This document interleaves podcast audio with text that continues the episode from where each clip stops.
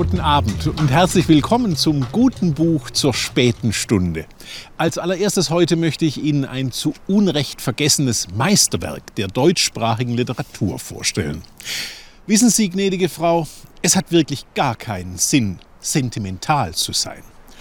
Unter den Anfängen der großen Romane des 20. Jahrhunderts müsste dieser erste Satz von Ulrich Bechers Murmeljagd einen Ehrenplatz einnehmen. Dieser Ulrich Becher 1910 geboren, begann als Maler und war der einzige Meisterschüler von Georges Gross. Den Nazis stach er aber als Autor ins Auge mit seinem ersten Erzählungsband Männer machen Fehler, der 1933 als entartete Literatur verbrannt wurde und Becher zur Emigration zwang, die ihn über viele Stationen nach Brasilien und schließlich in die Schweiz führte. Dort in der Nähe von St. Moritz spielt die 30-tägige Handlungszeit von Murmeljagd. Unser Held, Albert Drebler, entstammt altem österreichischen Adel und hat sich als Kommunist zusammen mit seiner Frau nach dem sogenannten Anschluss Österreichs an das Deutsche Reich 1938 den Nazis durch Flucht entzogen. Nun tauchen in der Schweiz aber zwei junge Österreicher auf, angeblich Jäger, die auf Murmeltiere aus sind, die im Kanton Graubünden ja tatsächlich gejagt werden.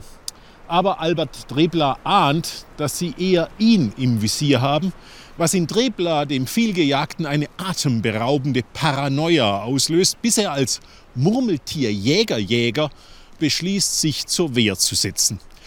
Murmeljagd ist eine große Sprachoper. Souverän bedient sich Becher Soziolekten und Dialekten, mischt Berlinerisches mit Schweizerdeutsch und Wienerisch, versetzt das mit Englisch, Italienisch und Französisch und dreht das durch seinen spätexpressionistischen Fleischwolf zu einer unwiderstehlichen Suada, die vielstimmig davon erzählt, wie eine Gesellschaft dem Faschismus anheimfällt, wie das Böse sich in allen zwischenmenschlichen Räumen einnistet, wie Gewalt und Dummheit triumphieren.